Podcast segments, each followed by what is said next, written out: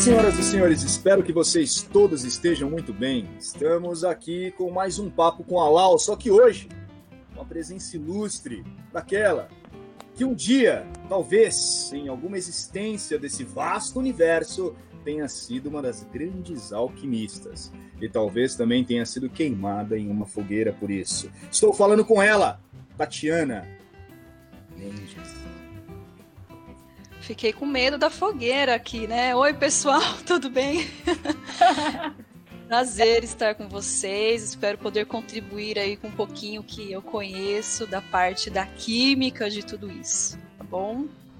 Bem, gente, eu sou o Vitor, né? O famoso editor e algumas piadas do podcast. Oi, gente, eu sou a Malu. Oi, gente, eu sou a Brenda. De hoje, nós vamos falar mais do que de química, mais do que de filosofia, nós vamos falar do início de tudo isso da alquimia. Os alquimistas estão chegando. Estão chegando os alquimistas. Os alquimistas estão chegando. Estão chegando os alquimistas.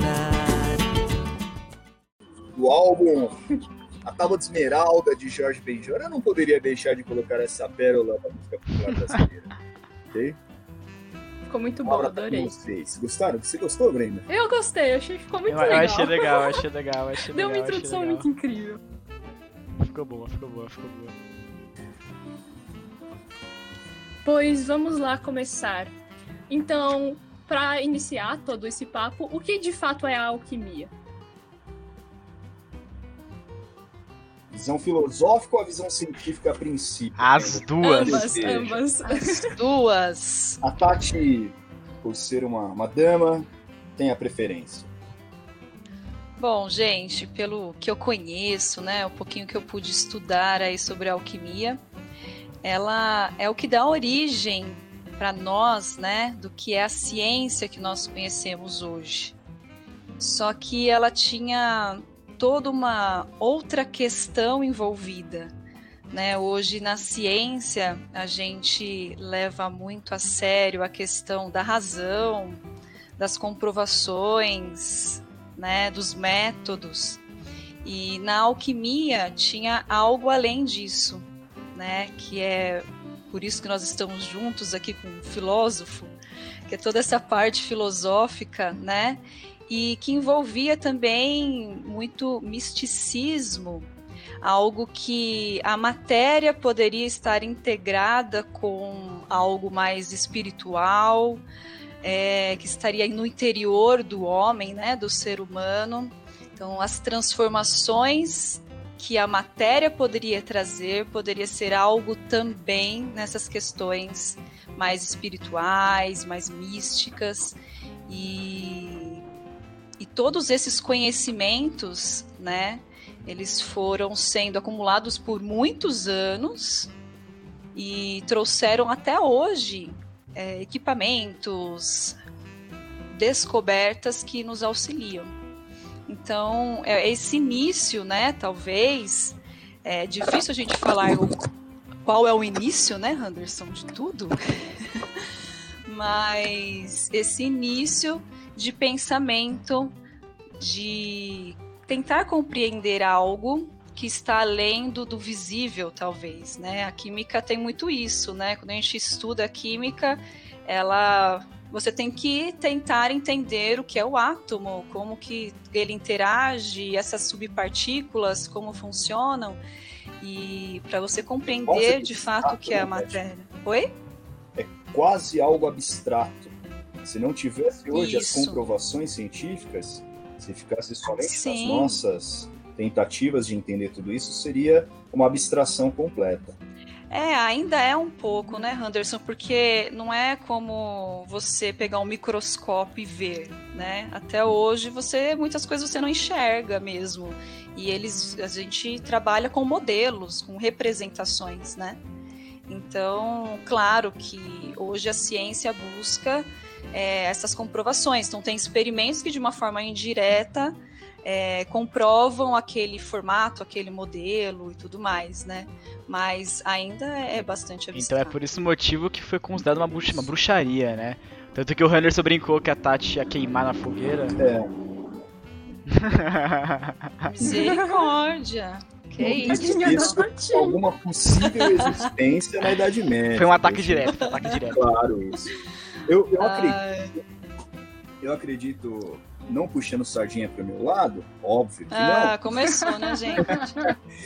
mas o início da filosofia ela é bem curiosa, porque boa parte das pessoas pensam que a filosofia sempre foi apenas uma, uma área da ciência humana, não necessariamente uma ciência humana ou uma disciplina. A filosofia não é uma disciplina, ela é uma disciplina no ensino médio, mas ela é uma forma de conhecimento. E no princípio, lá nos pré-socráticos, a filosofia ela era o que hoje é a física, o que hoje é a química, o que antes era a, a botânica, que depois vem a se tornar tudo junto na biologia, era a medicina, era a matemática, enfim, era um grande emaranhado de conhecimentos que os filósofos buscavam, na maior parte das vezes, como uma tentativa de entender o mundo. E para mim, o primeiro químico da história, ele é também o primeiro filósofo, que foi Tales de Mileto, que considerou que o princípio que dava origem a todas as coisas, o que nós chamamos de arqué, por isso arqué, arquétipo, ok?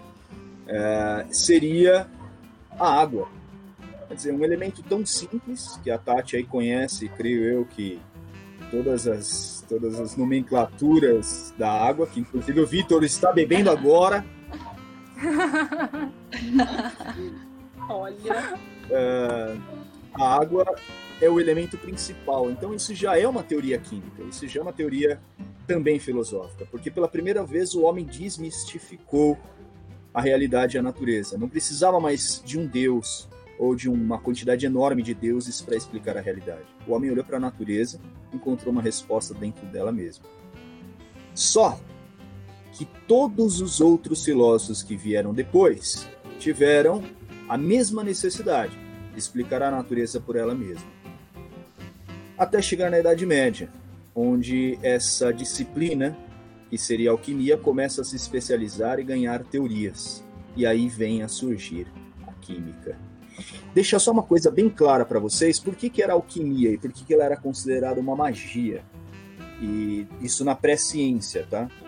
Porque ela trabalhava muito dentro da linha farmacológica, e era muito louco, principalmente para os cristãos da Idade Média, na Alta Idade Média, acreditar que de repente uma erva. Veja bem, caro ouvinte, ervas legalizadas. Quem disse que não é medicinal? Olha, Uma erva Olha, Medicinal. Isso? medicinais, ok? é, É, isso aí. É, Olha o canabidiol, tá aí para depende do ponto de vista. A- a- quanto nós ainda temos um preconceito contra ela, a marihuana. Mas enfim, a linha da alquimia ela era muito farmacológica e aí acreditava-se que somente Deus poderia dar a cura. Como o homem, amassando algumas ervas, colocando ela sob infusão, é capaz de criar um remédio e curar a si mesmo. Então ela, a alquimia, tem uma visão é, muito, a princípio, desqualificada do que ela pode ser ou trazer para a humanidade. É só depois com o advento da ciência que ela ganha uma força e ela já é, se torna química. Sim. Amamos ela. Amamos. E, e esse lado, né, que contribuiu tanto com a farmácia, né, a medicina, como o Anderson está falando, é um dos princípios deles, que é o elixir da vida longa, né? E aí é a busca por isso que trouxe tantas contribuições de métodos de extração de substâncias, né, procedimentos que a gente utiliza até hoje, como a destilação, né, a evaporação. Então, em seus laboratórios, eles praticavam várias dessas experiências nessa busca né, de, de substâncias, de misturas que pudessem ali prolongar a vida ou talvez vencer a morte, né? Mas eles também tinham outros objetivos, né? Tipo, eu lembro que quando a Tatinha deu aula de radioatividade, ela falou que mudava o número atômico, então mudava o elemento, e eles queriam fazer isso pra, tipo, criar ouro. Isso. Ouro. Eles queriam. Uhul! Ó, é a transmutação, né, Malu? Ai, que emoção. Da, da matéria. E aí, hoje, existe essa transmu transmutação, né? Que é a reação nuclear. Só que da forma com que eles viam, eram assim, você queria. Eles queriam ter a pedra filosofal e essa pedra transformaria qualquer metal menos. ah, né, de menos, Menos- valor Mais Em densos ouro. para menos densos. Isso. É, essa densidade Filosófica, filosófica, é. né? É. E, e aí hoje a gente sabe que é possível sim transformar alguns elementos, né?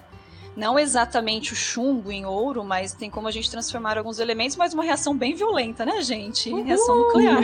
Fazendo uma bomba atômica É, no uma coisa meio. Muito legal. Eu adoro, adoro, adoro. É, Química é bom por causa disso, né? Ensina duas coisas, duas habilidades importantes para qualquer estudante do ensino médio. não, e Bater aí. bombas. Hiroshima Nagasaki. E o papo radio- radioatividade, essa turma aqui ama, né? Então Nossa, não pode dar nem trela. Mas sabe uma coisa que me chama muito a atenção sobre isso, Tati? É que esse do chumbo ao ouro, essa Uhum. Era também relacionado ao homem. No Sim. sentido de que era o homem denso, o homem ainda cheio de vícios, carregado ainda da sua animalidade e que ia em direção à divindade, que ia então Pureza, né? exatamente para a condição menos densa, menos material, instintiva e bestial, a pureza. Né, Saindo E ele- do chumbo que é pesado para o ouro que é o mais nobre dos metais. Mais Era nobre. Uma transmutação espiritual e intelectiva.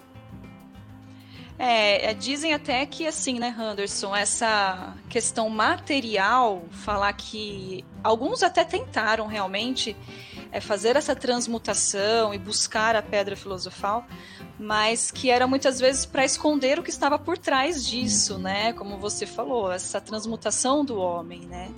E eles tinham até fases. Então, para você chegar lá no topo da alquimia, você passava por várias fases de transformação e cheia de mistérios e códigos assim graus. para ficar Mas é bem hoje restrito algumas aquela aquele grupo, né? que estudam Sim. a alquimia, algumas ordens É, não digo secretas, por, porque Que nem a Lau?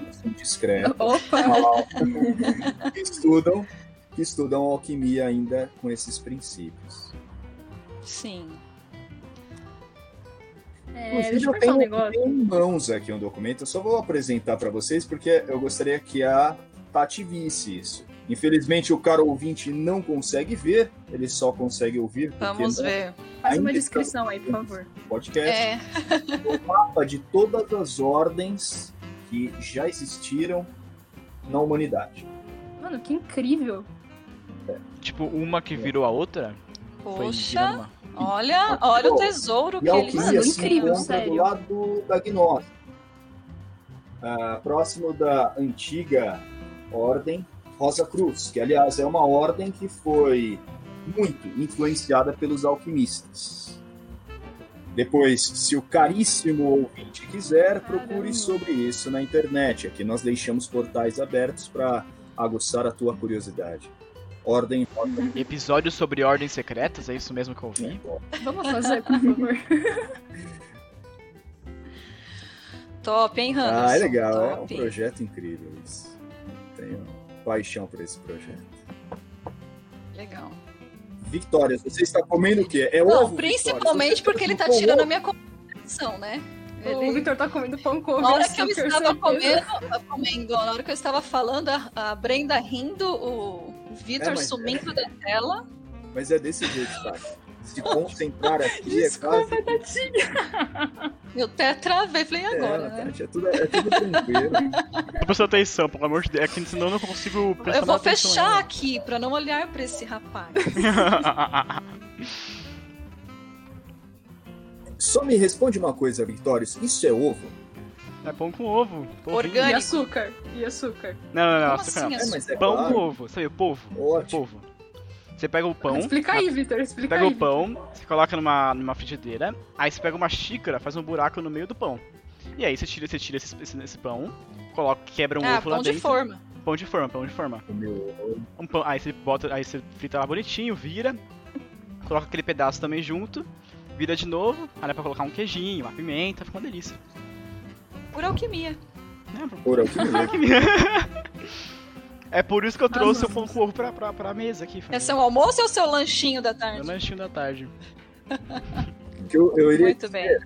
chama a atenção uma coisa que foi inclusive o início da brincadeira com a Tati quando eu falo sobre a questão da fogueira e do porquê de a gente tem que explicar as coisas. É, É era importante dizer perigoso. que, assim, além de ter um processo dogmático do cristianismo, impedir os, os grandes desenvolvimentos da ciência, né, a igreja ela perseguia porque, primeiro, era o desconhecido, né, Tati? A gente tem que entender Sim. que eles não tinham acesso a essas teorias.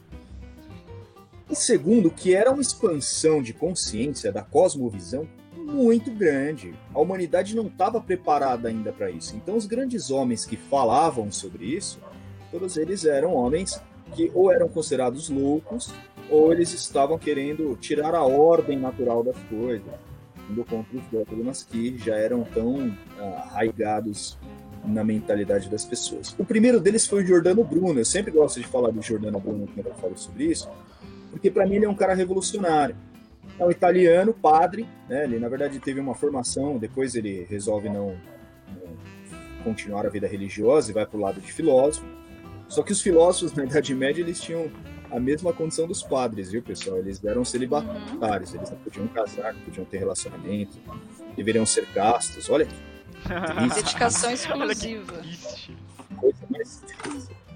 Se hoje fosse necessário ser casto para ser filósofo, jamais Casto. Deus queria.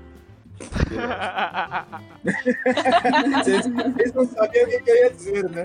Ele demorou, né? Ele demorou, vocês viram. E a ideia é, que Giordano Bruno tem é muito revolucionária. Ele olhou para o mundo e disse que o mundo era um grande animal e que o mundo tinha uma alma e que se existisse, ele ainda coloca em um campo de desconfiança a divindade, essa divindade ela estava imanente à natureza. Ele fala que os quatro elementos da Terra são os quatro grandes espíritos da Terra. E é muito legal isso, porque os quatro elementos nada mais são do que os elementos também da química que compõem todas as coisas. Esse Giordano Bruno é aquele filósofo da estátua, que é aquele moleque muito louco lá do Acre, que apareceu porque estava passeando na casa da tia, e todo mundo achou que ele tinha feito a transmutação espiritual. Na verdade, ele pegou um expresso cometa e foi pra casa da tia dele. Lembra? Saiu até reportagem no Do Fantástico. outro lado do universo é baseado nele, lembra? No menino do Acre, a gente citou. Vai lá, você não, você não ouviu ainda, ouvinte? Vai lá agora, do outro lado do universo. Sobre OVNIs, é bem interessante. Muito bom episódio. Muito bom. Você ouviu, Tati? Esse aí ainda não. Você vai gostar, Tati. Só que se você. Você vai gostar. você vai É cheio de segredos. Vou ouvir, vou ouvir. Vocês são top demais. E resultado, o que, que acontece com o Jordano Mesmo da Bruno? Qual que é a, a condição dele depois que ele fala Mesmo tudo isso? Tati. Ele tem que sentar na cadeira da Inquisição. Ele sentou na cadeira da Inquisição. Os caras falaram pra ele, e aí, Jordano? E aí, Brunão? Como que você vai Brunão? resolver essa parada? Você vai abrir mão de tudo que você falou, dessas teorias que você inventou? Ou você vai, porque ele é acusado de ser pagão. Ou você vai assumir aí sua bronca e já era. Ele falou, vou assumir a bronca.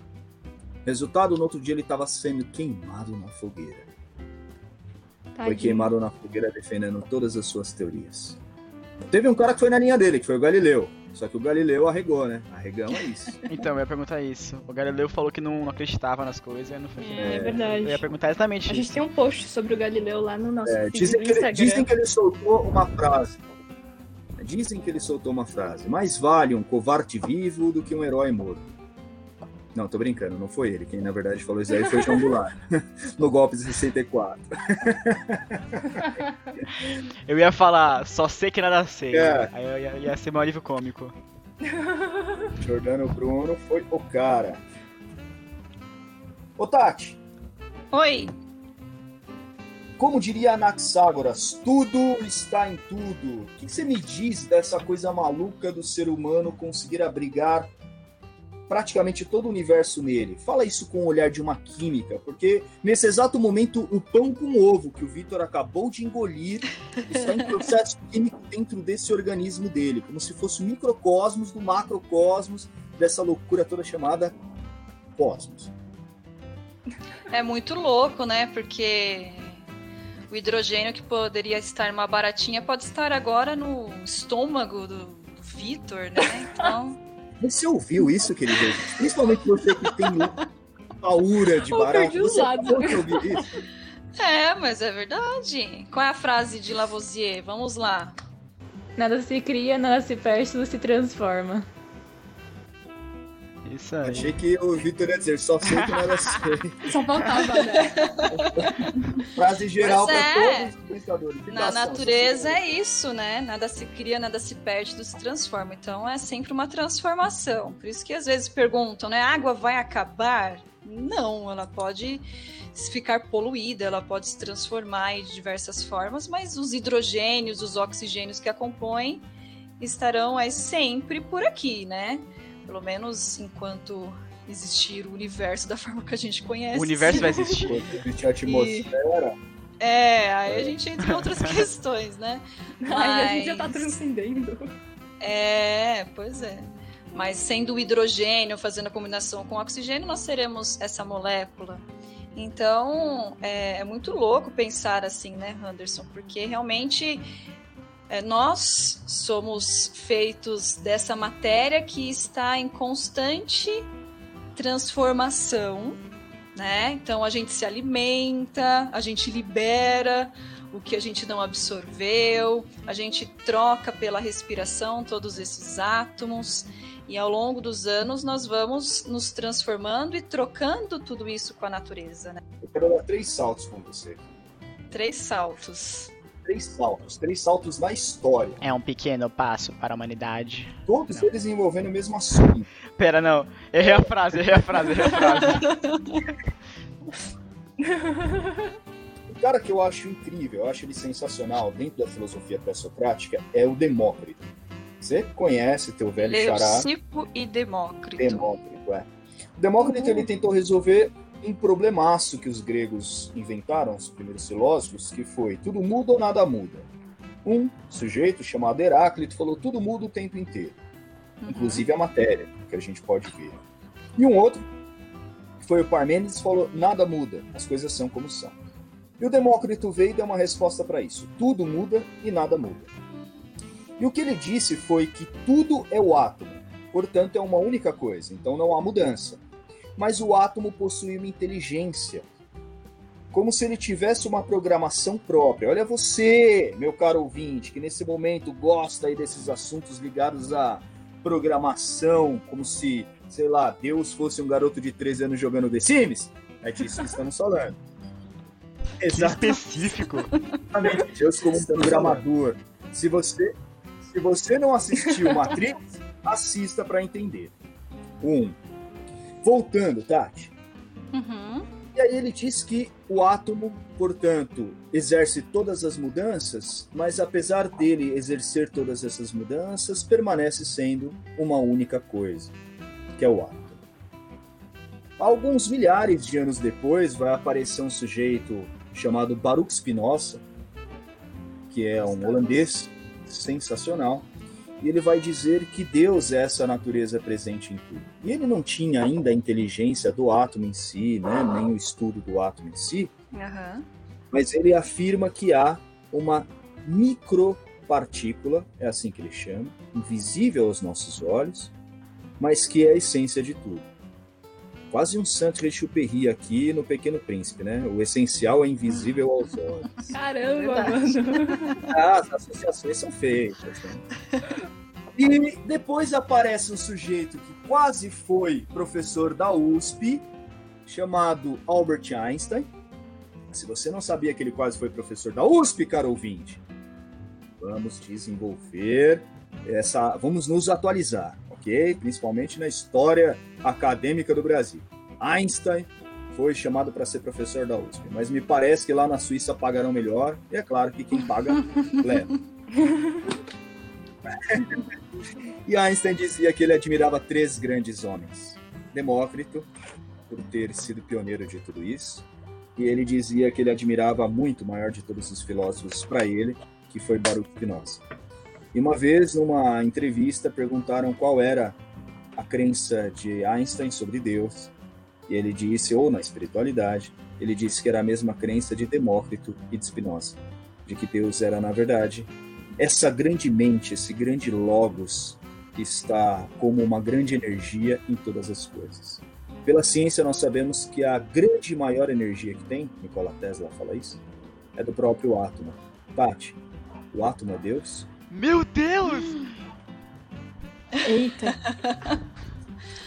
Olha, vamos lá, né? Ahn, eu sou uma química cristã. Vamos ver como que eu vou responder essa pergunta. Ele gosta, né? Ele foi beber água dele e foi embora. Ele foi beber água dele.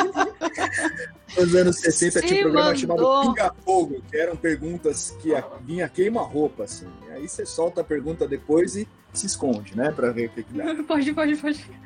Olha, se Deus disse que fomos feitos à semelhança dele e nós somos feitos de átomos, então podemos dizer que está no caminho, Anderson. Então, Uau, podemos adorei a resposta. Olha, não é verdade? Delícia, querido ouvinte. A professora Tati acabou de acabar Acabou nesse exato momento com o criacionismo. Isso não foi uma redundância.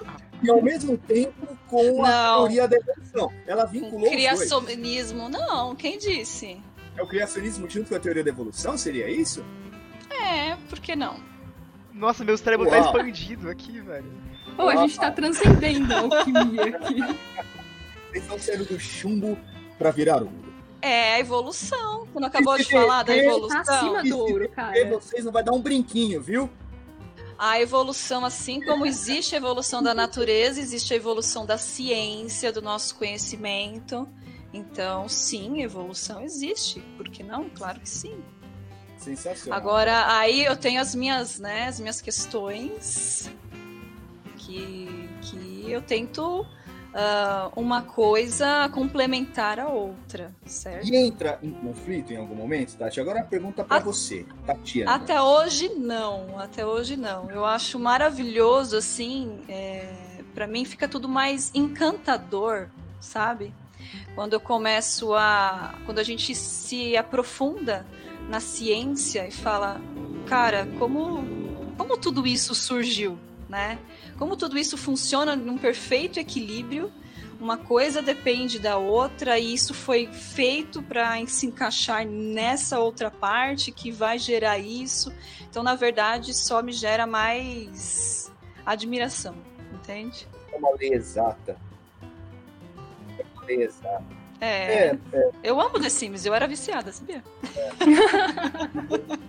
vocês sabem que assim, essa visão, essa do passado considera exatamente a divindade como essa, esse logos, essa inteligência, essa grande mente que cria, que mantém, que destrói tudo. Né? Por isso que a Uhum. natureza está nessa constante evolução de crescer, aliás, de criar, de crescer, manter e morrer, como a vida, como o dia, como a noite. E ao mesmo tempo, é, esse logos, ele foi o que você disse, ele se incorpora em mim. É o macro que desce para o micro. Como se os homens eles fossem então esses mini, esses microdeuses, ou esses micro-universos caminhando aí, cada um fazendo as besteiras da sua vida. Quanto universo fazendo besteira nessa vida, né? Pois é. Muitos. Sensacional isso. E no, no fundo, É. no final somos, né, Tati? Porque a gente carrega o mineral, o vegetal, o animal, no meio desse Sim. papo aqui, o astral, o espiritual também.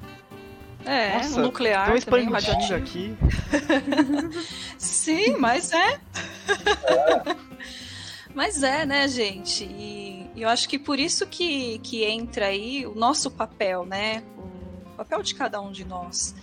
em tudo, em tudo que a gente faz, em tudo que a gente cuida, seja nesse do, da natureza que a gente está falando, que envolve a matéria em si, seja no, no nosso espiritual, no nosso, é, no nosso pensamento, no nosso filosófico interno, né?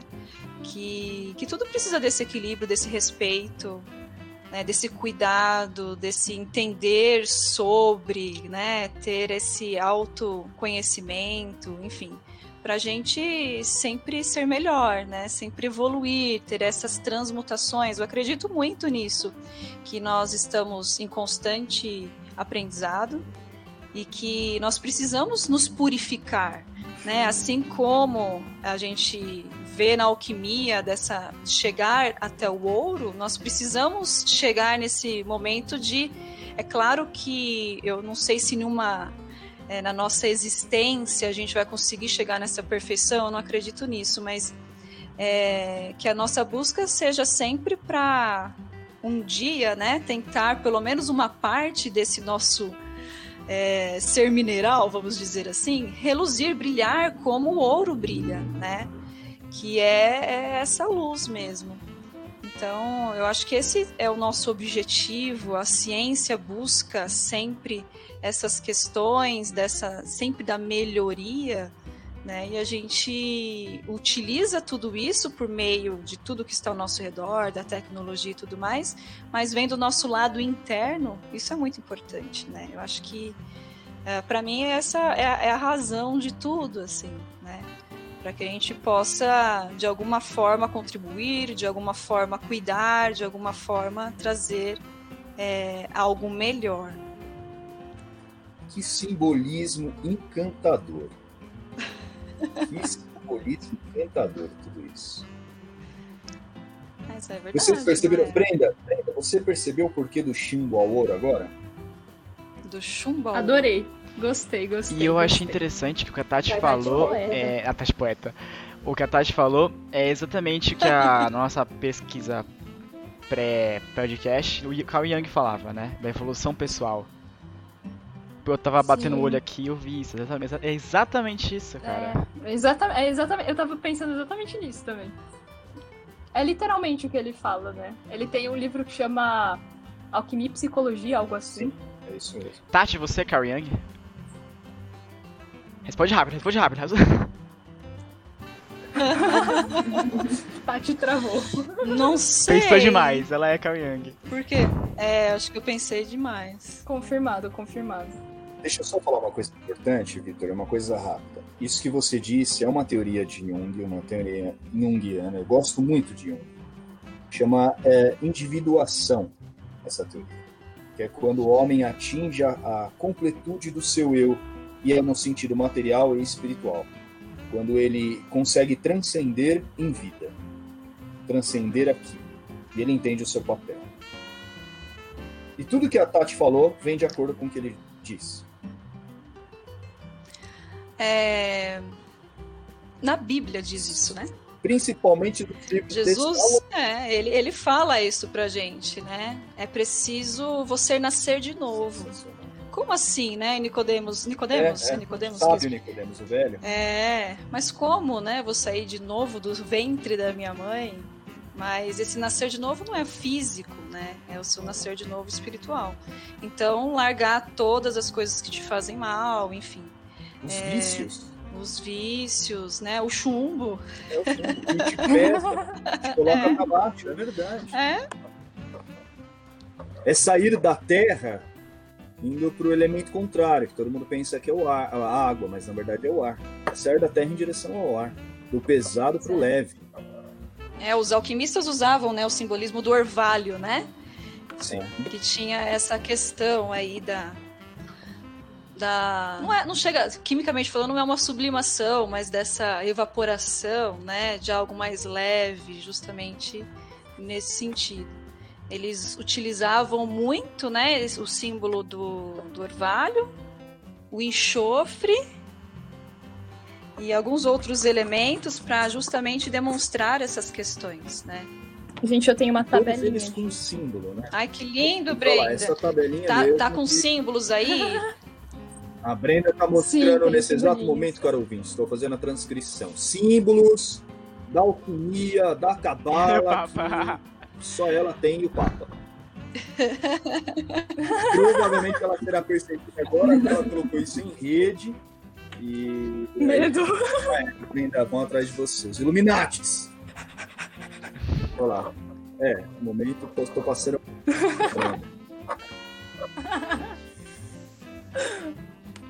ô, ô, Tati, você falou uma coisa que me chamou a atenção e que eu quero, eu Ah. quero ouvir você.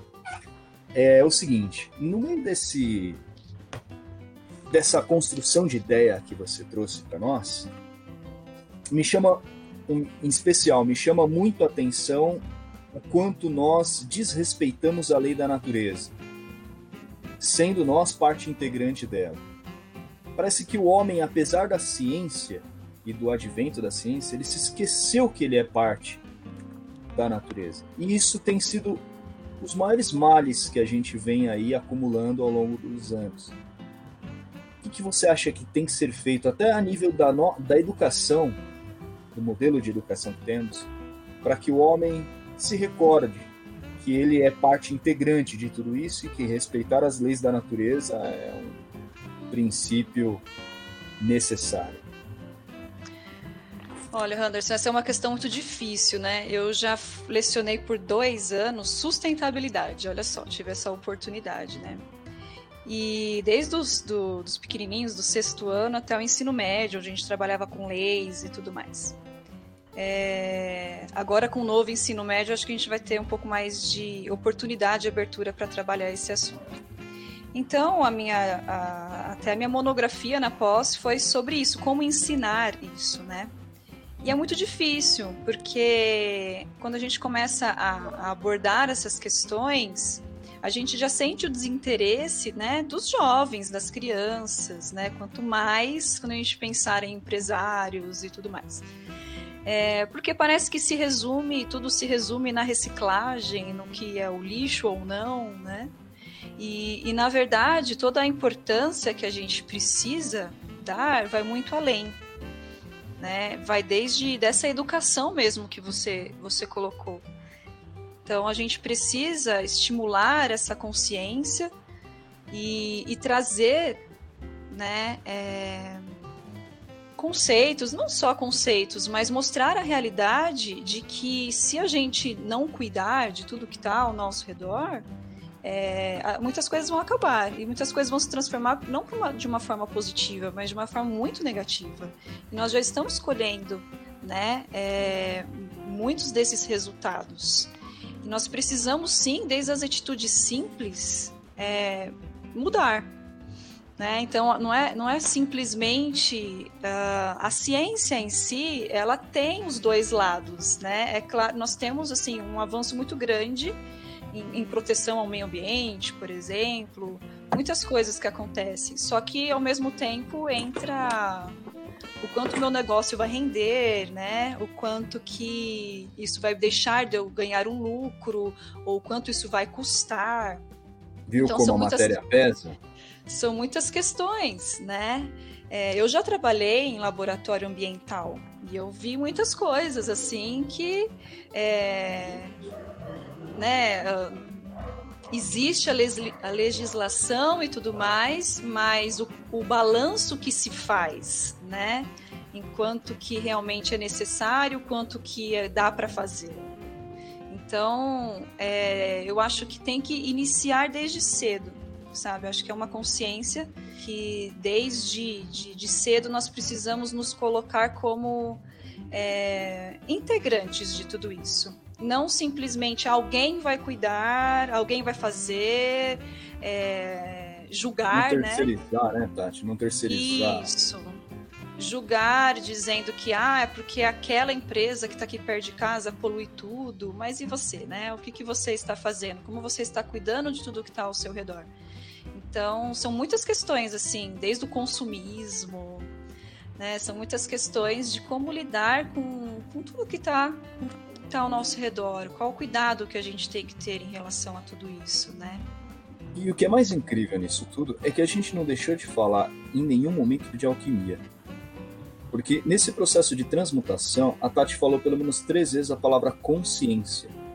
Adquire consciência é aquele que transmuta da matéria para o espírito, da densidade pesada da matéria, do dinheiro, como ela falou, do lucro, né, da materialidade das coisas, para uma consciência ambiental que pensa daqui, as próximas, daqui para as próximas gerações. E ao mesmo tempo, é, do chumbo ouro, realmente. E ao mesmo tempo no meu eu, no meu eu que pode melhor se alimentar, que pode melhor cuidar do, do meu corpo, que é, é o microcosmos para mim, é, eu sou a medida de todas as coisas, como diriam os sufistas, pelo menos para mim mesmo. E o quanto isso é incrível, porque de alguma forma é respeitar as leis da natureza. Posso falar um caos? Acho que a Brenda, a Maria, o Vitor, fica à vontade. É, eu tô fazendo CFC, né, dirigir. E tem uma. Meu. Meu Deus. tem uma aula que é exatamente meio ambiente e, tipo, tudo que a gente viu na escola de ah, chuva ácida, os gases de enxofre, dióxido de enxofre, o monóxido de carbono, o CO2, todos esses gases e mostra o cara falava de como pode ser prejudicial, o que a gente pode fazer para falava do CFC, dos gases CFC e até para tipo jovens adultos, vai, eu devo ser o mais caçula de lá. Tem essa tá tendo tá tendo esse, esse preocupação em ensinar e porque vai, eu sei, eu aprendi isso, porque a professora de química foi muito boa. Eu aprendi isso. Ai, eu, aprendi, nossa, eu aprendi isso, mas deve ter muita gente naquele meio que não aprendeu isso, né? Que tá fazendo o CFC e não viu, sabe, o que é chuva ácida e por que ela acontece. Então eu achei muito interessante, porque ligou muito com o que estavam falando. Deixa eu fazer uma pergunta. É, vocês acham, assim, vocês comentaram bastante de questão de.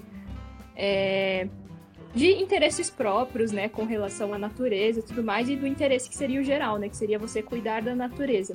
Vocês acham que os alquimistas eles tinham essa consciência ou eles estavam muito mais pensando neles do que no todo?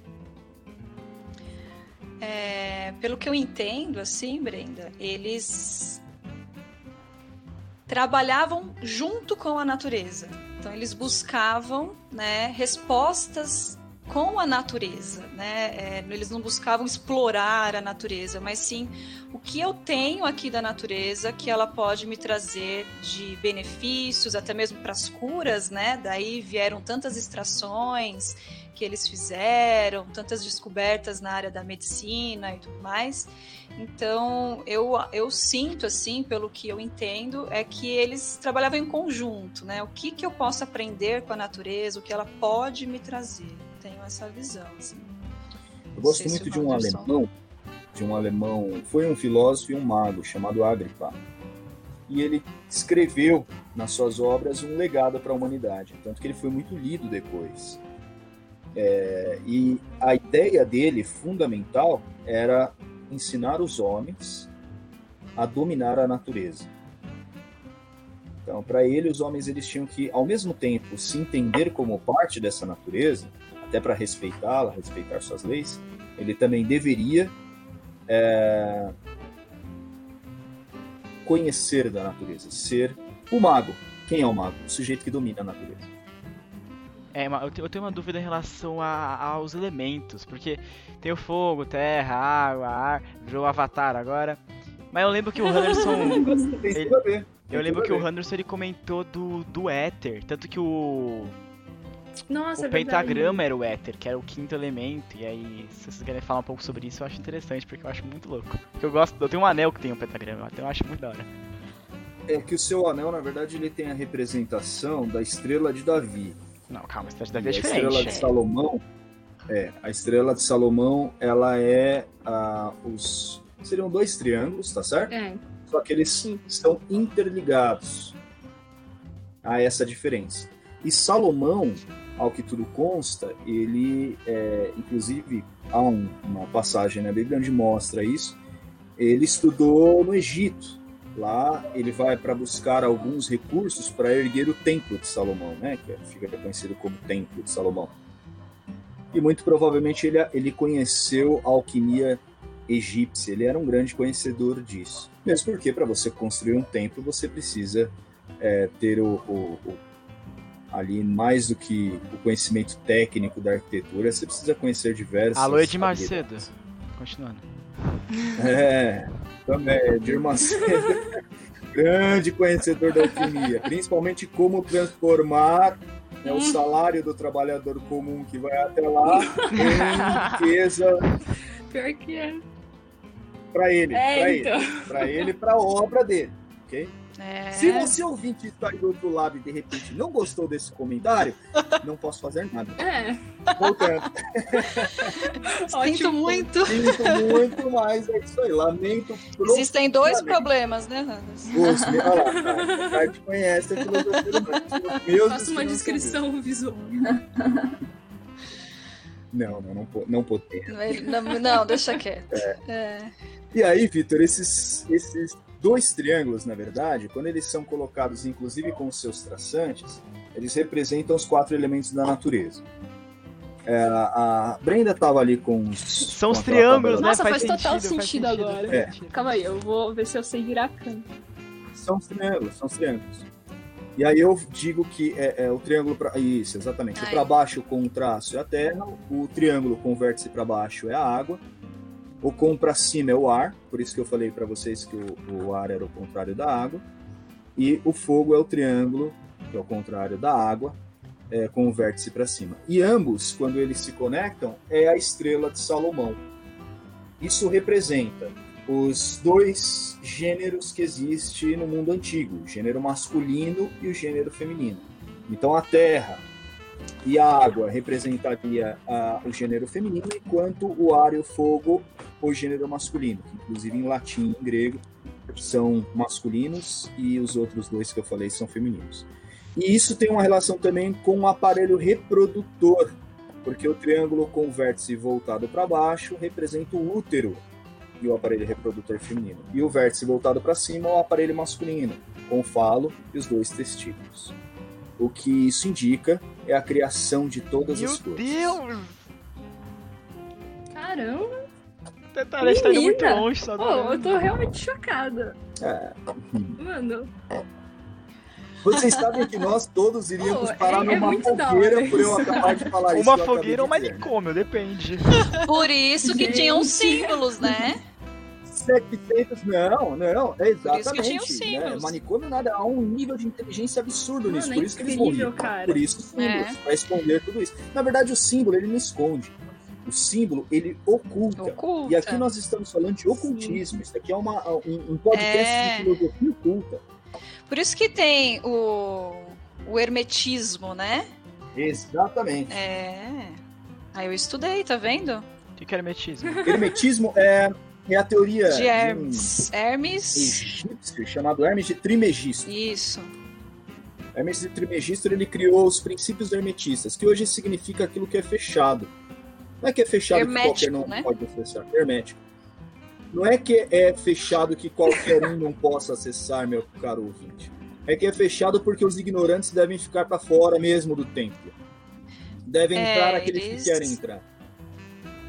Quando Era seletivo, né? no assim, livro- nesse no livro de Hermes de, Trimegisto há uma lei. O livro chama O Caibalion, também conhecido como a Cabala. É o conhecimento de Deus para os homens, a sabedoria divina, a sabedoria da vida. Por isso que a representação é uma árvore. A mesma raiz que cresce para baixo, a mesma copa que cresce para cima.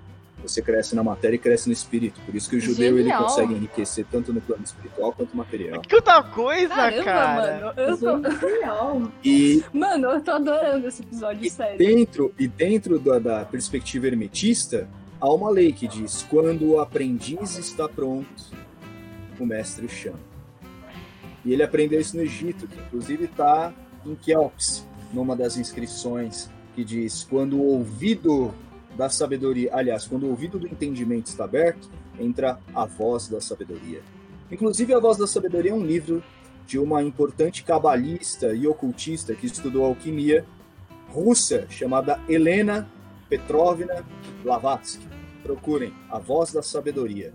Pensei que você ia falar Tatiana Lane Mendes, mas. aí- Ah, Não, mas tá, não, tá Harrison. longe, tá bem longe. aqui, ó. Blavatsky. Olha, igual o meu rostinho, gente. Ô, parece Tati, comigo. tá- Olha, gostei. Anderson, se você quiser falar mais dessa, dessa mulher, eu gostei, eu acho interessante. Ela é Eu falo, Eu também Manda ver, gostei, manda ver. continua. ela é, foi a principal representante da sociedade teosófica. A teosofia é uma linha de pensamento, uma linha de estudo, que estuda a sabedoria divina sem a teologia, as teologias da religião. Então ela vê basicamente as religiões como sendo uma única coisa que faz o bem e também o mal, como qualquer obra da humanidade, de maneira comparada. E ela mergulha, ela se aprofunda muito nos rituais, nos simbolismos. Eu sempre digo que estudar teosofia é um estudo para a vida. O cara ouvinte pode aí tranquilamente procurar na internet o que é teosofia, vai ter uma pesquisa vasta sobre o assunto. Tem a Sociedade Teosófica no Brasil. Eu sou membro da Sociedade Teosófica, tenho- Olha, faço parte. O Vitor já está pesquisando, na verdade. É, não tenho- a lente do óculos dele tá ali, tá aparecendo a, a, a- Ah, sim, já anotando tudo. Vitor assim, ó.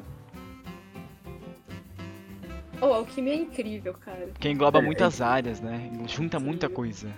A quantidade de coisa que a gente falou aqui. Sim. Sim. Mas uma coisa que eu gostaria que vocês entendessem no primeiro, no segundo e no terceiro ano do ensino médio é que tudo aquilo que todos os professores estão falando, e aí eu estou falando, claro, que para o ouvinte que está no ensino médio, ou está entrando no ensino médio, é aquele que também já cursou o ensino médio. É, Tudo, absolutamente tudo é uma coisa só. Integrado, nada Há, isolado. sim. né? exatamente. Há uma integração, há uma simbiose de todas essas áreas. E quando você vê Nada é tão ilha. especializado, você vê tão solto, tão cartesianamente falando, você vê tão isolado aquilo, É, Você não fragmentado. fragmentado, você não consegue ver o tudo do todo. É. Mas é muito É, foi uma estratégia para a educação, né? Assim, no né? sentido de facilitar o ensino, mas ao longo dos anos isso na verdade foi fechando, né, a, a visão do aluno ali de tudo isso. Então é, tudo é integrado. Então tudo deveria ser É. como a filosofia, né? Que ali você tinha o físico, você tinha o matemático, você tinha o químico. E hoje essa abrangência Sim. toda, né? Mesmo porque quando você vai é, fazer uma pesquisa, né, de um, em um nível acadêmico ou coisa do tipo, ou porque você quer, tem curiosidade sobre algo, você não vai achar algo isolado, você vai ter que entender tudo, o Sim. contexto, né, a cultura. E, É. e a gente a gente vive nessa mistura e não nas coisas fragmentadas, né? É Eu sempre que- falo, Tati, que foi a maior estupidez para a mentalidade do estudante brasileiro. Isso começou lá na década de 90. É, essa coisa de, ah, eu sou de humanas, eu sou de exatas, eu sou de biológicas, eu sou. como se fosse um time. é, E as pessoas acabam, inclusive, se entendendo assim. E quando elas chegam na academia, quando elas chegam na faculdade, elas percebem que aquela aula de direito, se você não souber fazer um cálculo, você não consegue Uhum. é, trabalhar como, como advogado, enfim. Sim. Você e a pessoa bloqueia, né? consegue- Ela, ela bloqueia, fala, não eu, não, eu não sou dessa área e pronto. Então ela não, não se abre mais para aprender a respeito É, daquilo, é- né? É muito verdade isso. Foi o que a gente falou no episódio de educação. Foi exatamente Foi. isso. Exatamente, essa Quando você Não viu, fragmentação. corre lá. Salve, Anthony. É, o tava Salve. junto. Que legal. Nossa. Saudade do Anthony. Ele participou desse episódio, se você quiser ouvir lá, Tati. Uma mente É, brilhante. chama Eu, ouvi, eu já ouvi um pedacinho. Qual que era o nome? Qual que era, qual que era o nome? Era da... Falta de educação. Falta de educação. Muito bom, É. muito E aí, o que mais? Então, gente, acho que assim, para dar uma finalizada, né, eu acho que é válido perguntar. Ainda existe alquimia? Porque vocês falaram que eles contribuíram cientificamente com métodos e também na medicina, na farmácia, que eu amo, aliás. Então, falem um pouquinho sobre. Sim, né, Anderson? Com certeza. Né? E muitas vezes, talvez não com esse nome, né, Maria? Como alquimista e tudo mais, né? Ainda existem algumas, é, alguns grupos que se denominam assim, mas com certeza, né? E, e pelo, por tudo que a gente conversou, as, a, o conhecimento tem essa integração. Então, na verdade, às vezes a gente fragmenta, né, esse olhar mais assim para a matéria e para as questões é, espirituais, vamos dizer assim, mas que não tem como você desmembrar isso, né? Então, alguns grupos eles colocam isso de uma forma mais aberta, mas no fundo, eu acho que hoje em dia é, isso está sendo um pouco mais divulgado, né? A busca das pessoas por essa meditação e essas associações a, a todo o, o restante material, a forma de pensar sobre tudo isso, mas há pouco tempo atrás não era tanto assim, né? Mas, mas sim, eu acredito que podemos dizer que sim, a alquimia está aí ainda. É, eu também acredito que ah, hoje, principalmente em nossos dias, a gente talvez não tenha tanto interesse assim, porque o conhecimento ele se banalizou. Eu vejo muito como os gregos pensavam.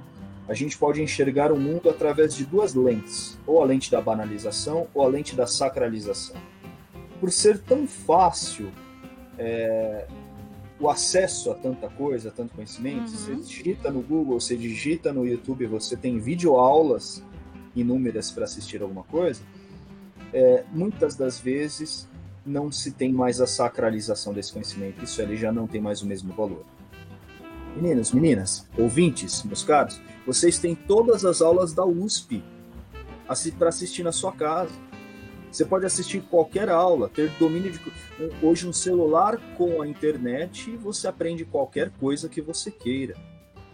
Por que, que hoje a alquimia ela já não tem mais a força que ela tinha na Idade Média? Primeiro, porque é claro que o tempo ele veio aí de maneira uh, feroz modificando todas as coisas, e é claro que a ciência evoluiu como o homem também. Mas hoje, em nossos dias, eu acredito que somente quem realmente quer conhecer. É o que eu falei agora há pouco na questão do hermetismo, quem quer entrar no templo. Quem está afim de estudar? Quem está afim de aprender sobre isso? Quem está afim de se, ser um alquimista? Fazer essa transmutação toda. Eu não estou falando só de elementos químicos, não. Estou falando de si próprio. Tá aí, Basta você fazer, basta você começar a transmutar. Ou você também pode ir neste exato momento, terminando de ouvir esse podcast na sua cozinha, e fazer a maior transmutação de todas, como eu vou fazer. Transformar o pó que veio da cana-de-açúcar, branco, o pó branco de açúcar, caro ouvinte. Ah, não, pense, não pense aqui ah, que nós bom. fazemos apologia a, a Pablo Escobar. Jamais. Jamais. E o pó marrom, preto. Vamos misturar os dois, jogar água quente por infusão e ver a magia acontecer, aquele aroma. Tomar um café gostoso. Olha que transmutação maravilhosa. Olha a alquimia acontecendo. Daqui a pouco eu vou fazer isso. Uhum. Alcumia completa. Então o Anderson toma café com açúcar de tarde. Hum. Na verdade, é, isso que eu ia falar. Pelas tardes eu tomo, porque eu já entendi o quão amarga é a vida durante o Agora dia. Agora pode ser doce. na verdade, na verdade você, quer, você quer ver a parte, a parte positiva disso? É porque pro fim do dia a gente precisa de um doce, certo? Tô certo, Tati? Não é a questão da Não, não, não, não, não. Agora é dieta. É só não, no final do dia salada. Não, eu tô falando da parte glicêmica. Eu li uma coisa sobre isso aí. Que a glicemia desce. Ah, é salada só agora. Oi? Uma reeducação alimentar. ah, deixa eu só. Ah, o que a Maria falou, né? É, eu acho que isso que, que o Anderson complementou, eu acho que é muito pessoal, né? Ah, individual, assim. Eu acho que a pessoa lidando com as suas questões, os seus questionamentos, o seu conhecimento, ela que tem que buscar. Porque na academia, né, a, o que é a ciência hoje, ela não tem mais essa característica do que foi a alquimia. Inclusive, muitos né, separam, dizem que a química é uma coisa e a alquimia é completamente diferente. Então, é a partir de quando nós temos métodos científicos, né, uso da razão, sem nenhum misticismo, essas coisas todas, que é considerada a química ou a ciência moderna. Então, quando você vai fazer essas pesquisas, pensando na, na, na, na área né, que eu conheço, na química, assim tal é, é, é, muito exigido isso da gente, né? Todas as comprovações, então quais são os testes, você tem que repetir inúmeras vezes os testes e todas essas comprovações, como a gente está vendo que está acontecendo com a vacina, tantas e tantos e tantos e tantos passos, né? É, quando você vai fazer ciência hoje na universidade, ela, ela é dessa forma, né? Agora, se você vai buscar o conhecimento por si e buscar essas outras referências, eu acho que você pode ter é, essa raiz da alquimia. Mas a, a, química moderna, a ciência moderna, nesse sentido, ela se distanciou bem do que a gente estava conversando aí é, desde o começo, né? Incrível. Certo. É, gente, antes de acabar, eu quero fazer duas é, recomendações de livros relacionados à alquimia. O primeiro é O Alquimista, né, do, do Paulo Coelho, né, não poderia faltar. Paulo Coelho. Ele dá pra você entender vários conceitos da alquimia, é muito legal, mas ele é uma história, então ele flui muito bem. E o segundo é do que eu tava pegando as tabelinhas, que é o Enigma de Blackthorn, que ele é do Kevin Sands, e ele conta também uma história de ficção, ele é um pouco mais adolescente, digamos assim mas ele também fala muito sobre a história da alquimia, como eles faziam os processos, e ele também tem uma pitada de mistério, então ele é muito legal para quem curte. Que legal. Também tem a música que o Anderson falou, que é como chama mesmo? Os alquimistas estão chegando, estão chegando os alquimistas, os alquimistas estão chegando. Do Jorge De quem que é mesmo? Jorge Benjor. Aliás, ouça, ouça esse álbum do Jorge Benjor, a tábula, a tábula de Esmeralda. Só confirmar a tábua de esmeralda? É isso mesmo, a tábua de esmeralda. A tábua, tábua. Tábua isso. de esmeralda. Vale a pena. É um álbum fantástico, muito, místico, muito místico, muito. Uh, muita maconha. Isso é verdade. Deixa eu resumir, né? Deixa eu resumir. Não edita, não. Também queria aproveitar e fazer nosso merchan, né? Nosso nosso Instagram, por exemplo, ali, arroba papo com a Lau, a gente posta muita coisa interessante lá. Temos ideias novas, projetos novos que tão, vão vir esse ano, a gente reza pra isso. Agradecer a Tati, muito obrigado, Tati, ah, por estar aqui. A gente te ama, Tati. Tati, muito Adorei obrigado estar pela aqui. participação. Foi. Espero ter contribuído de alguma forma. Sempre, Foi sempre, sempre. encantador. Se, se o, o, querido ouvinte, o caríssimo ouvinte, deixa eu só desligar esse telefone seu caríssimo ouvinte, ele nunca relacionou filosofia e química, veja, é possível isso acontecer. E eu espero que isso aconteça mais vezes, essas coisas de, é, de nós integrarmos o conhecimento. E aí você num podcast pode perceber o quanto que há a integração da filosofia, Com tudo. do ocultismo, da teologia, da química e da culinária. Culinária! Porque aqui no podcast de hoje nós aprendemos a fazer café e um pão com ovo. Quer dizer, você já tem um café da tarde. Muito bom, muito bom. Pão, pão com ovo é a melhor refeição do dia. É isso aí. Falando em alimentos, vocês sabiam que o banho-maria veio justamente da alquimia? Sério? Conta aí pra nós. Foi uma alquimista chamada Maria que desenvolveu esse equipamento, né? Ela queria aquecer substâncias a no máximo 100 graus Celsius. Então ela desenvolveu um equipamento que ficava um dentro do outro, embaixo ficava água, o que ela aquecia o que estava por dentro. E veio daí. Banho-maria vem lá da. Genial. doideira, que. Incrível, cara. Tá vendo? Pra você derreter, Incrível. derreter o seu chocolate em banho-maria. Tá vendo? Isso daí Ia é morrer sem química. saber disso. Incrível. É. É isso. Venha mais vezes, Tati. Volte sempre, Tatinha. Pode deixar. Estarei aqui sempre que vocês convidarem. Parabéns pelo trabalho. Vocês são maravilhosos. Né? Maravilhosos. Parabéns mesmo, porque é, é algo muito importante, né? Eu acho que vocês estão contribuindo aí com a galera. e desejo que esse canal de vocês cresça cada vez mais, possa alcançar mais pessoas, compartilhar mais o conhecimento e essas ideias todas que a gente né, coloca em tempestade aqui, que é justamente para crescer, um ajudar o outro. Parabéns, gente. Obrigada. E muito obrigada pelo convite. É, exatamente. Muito obrigado, Tatinha. E é isso aí. Então, até o próximo episódio, caro ouvinte. Tchau, gente. Tchau, gente. Até a próxima. Eu desejo que vocês saiam daqui muito mais perturbados do que vocês entraram. Principalmente sabendo que nesse exato momento a molécula do teu corpo, segundo a Tati, poderia estar em uma barata. E aí faz todo sentido você assistir, ou melhor, você ler, assistir não, porque atrofia a tua mente. Você ler um livro chamado A Metamorfose de Franz Kafka, onde um dia um sujeito acorda e ele é inteiro uma barata. Um abraço, meu caro ouvinte. Tchau. Um abraço, gente. Beijos.